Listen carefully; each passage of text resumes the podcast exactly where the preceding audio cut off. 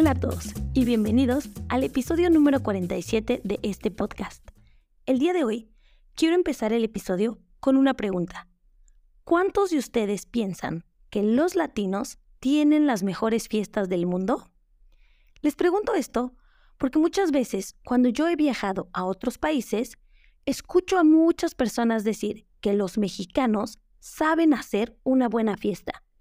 Y la verdad es que nunca entendía por qué. Yo pensaba, pues todos los países hacen fiestas, ¿cuál es la diferencia?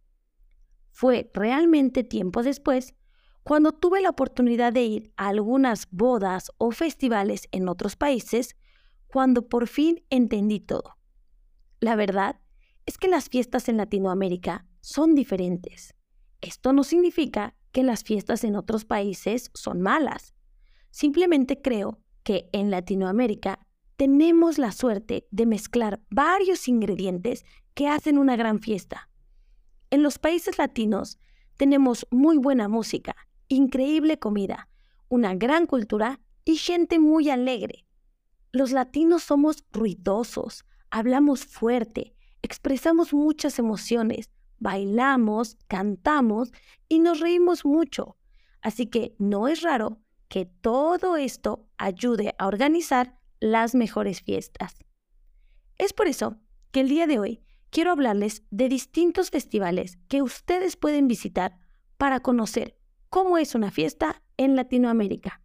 Estoy segura de que les van a encantar y que seguramente van a tener unos momentos muy divertidos. Además de que van a poder practicar su español. Así que vayan apartando sus próximas vacaciones.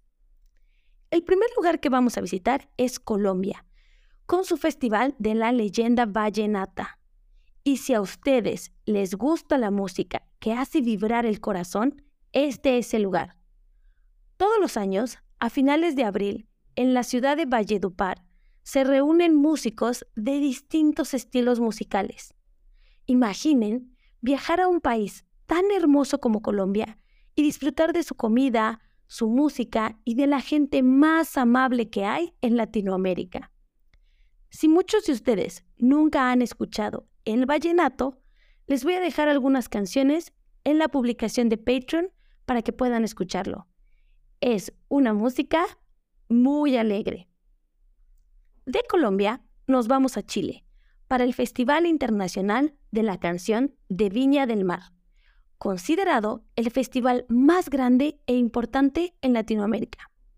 Es un buen lugar para conocer artistas que cantan en español y al mismo tiempo disfrutar de la ciudad chilena, conocida como la ciudad jardín, por todos sus jardines y flores. De igual manera, van a tener la oportunidad de disfrutar las playas, la naturaleza y las atracciones turísticas que ofrece la ciudad. De Chile viajamos a Panamá.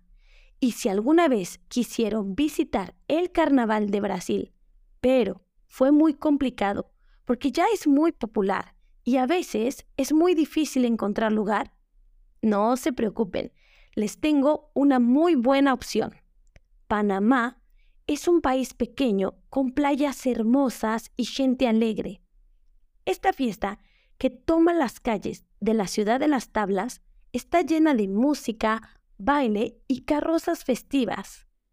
Esto significa carros llenos de plumas, ropa bonita y mucho color. Hay muchas mujeres con vestidos increíbles que participan para ser reinas del carnaval y generalmente van acompañadas de música en vivo.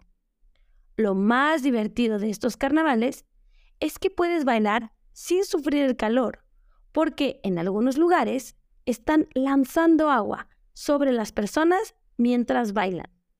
Una gran opción para conocer un carnaval un poco más pequeño que el de Brasil. De Panamá volamos a Argentina para un festival que no tiene tanta música, pero sí comida deliciosa.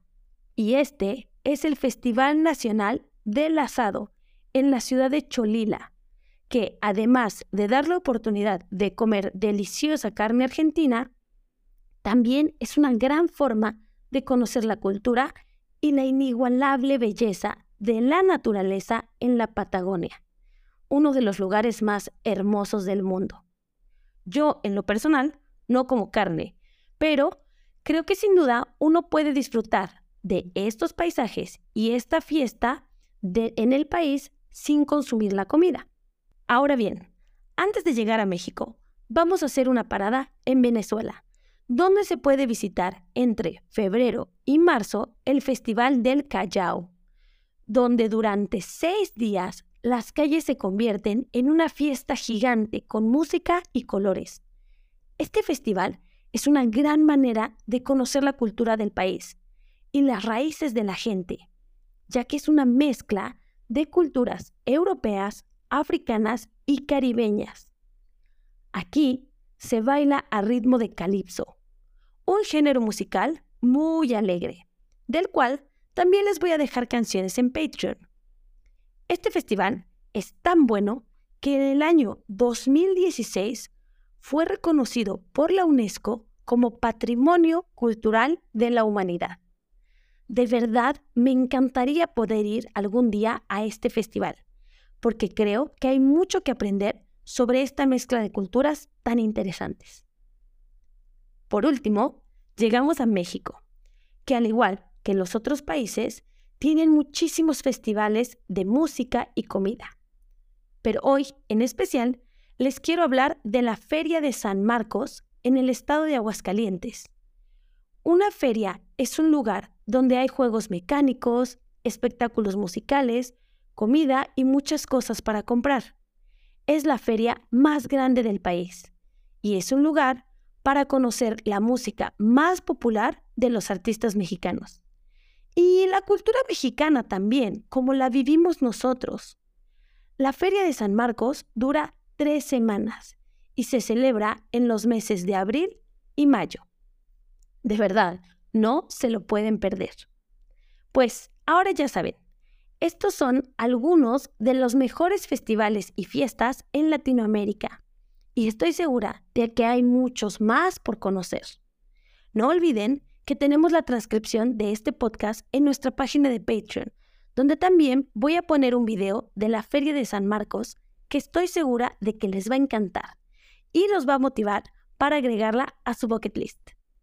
¿Qué esperan para empezar a planear sus próximas vacaciones en Latinoamérica? Muchas gracias por escuchar, mucha suerte con tu español y sigue aprendiendo.